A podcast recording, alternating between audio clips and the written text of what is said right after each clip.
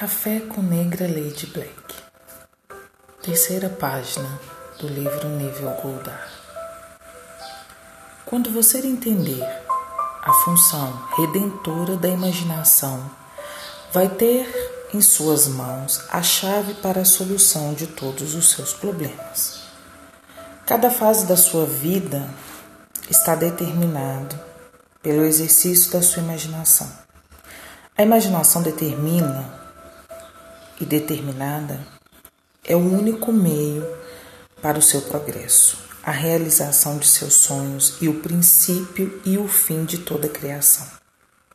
O grande segredo é uma imaginação controlada e uma atenção bem sustentada, firme repetitivamente enfocada no sentimento do desejo cumprido até que encha sua mente e empurre para fora de sua consciência todas as ideias contrárias ao seu propósito. Sua única limitação é o descontrole de sua imaginação e a falta de atenção ao sentimento de seu desejo cumprido. Quando a imaginação não é controlada e a atenção não é mantida no sentido de desejo cumprido, então não haverá quantidade de orações, nem devoções ou invocações que produzam ou tragam o efeito desejado. Quando você pode invocar qualquer imagem que lhe agrade, quanto a sua imaginação lhe percebe bem, real e vivida, como as formas da natureza, então você será o senhor do seu destino.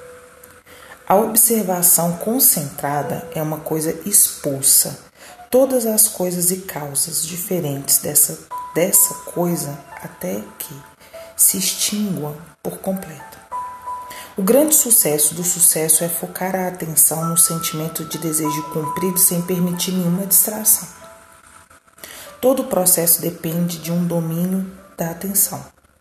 As ideias que nos fazem agir são aquelas que dominam sua consciência, aquelas em que repousam a sua atenção. A ideia que exclui todas as outras do campo de sua atenção é que a põe você para agir. Apenas uma coisa faço, esquecendo todas as outras que ficam para trás. Marcho até a meta. Filipenses 3,13 essa mensagem se refere a você, a única coisa que você pode fazer, esquecendo todas as outras que ficaram para trás. Você pode marchar até a meta, encher a sua mente com o sentimento de desejo cumprido. Para, para o ser não iluminado, isso parece uma grande fantasia. Mesmo assim, todos os progressos acontecem para aqueles que não aceitam as coisas como são e enxergam além das aparências. Sua expectativa é a mão de Deus moldando firmemente de acordo com aquilo que você espera verificar. Pense numa videira. Ela é como uma imaginação. Se deixar ao acaso, vai usar sua energia em pensamentos e sentimentos inúteis e destrutivos. Mas você, assim como a videira, que é podada, para que se livre dos ramos e raízes inúteis, também poda sua imaginação. Ao se retirar sua atenção de todas as ideias desagradáveis e destrutivas e ao se concentrar na sua meta estabelecida.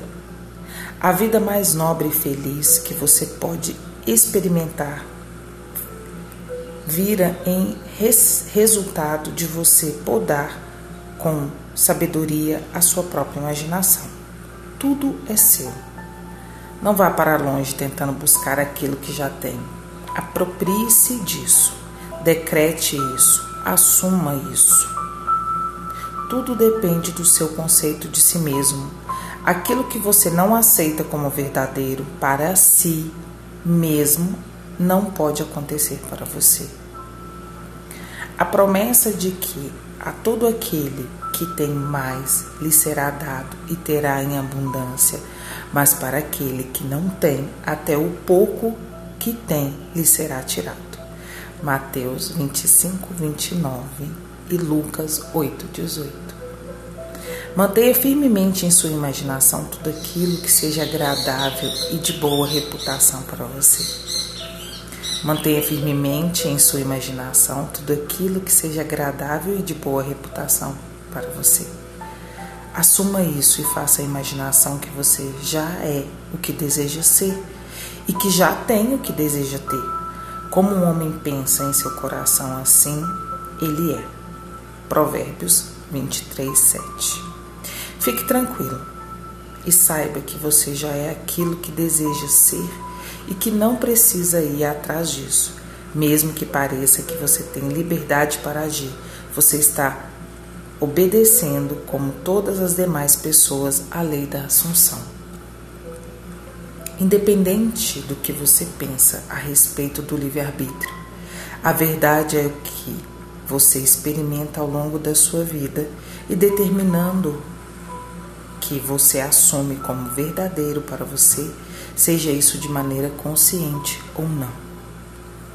Na casa do meu pai há muitas moradas. Se você não fosse, se você não fosse assim, eu já teria lhe dito. Então, irei e preparei um lugar para você.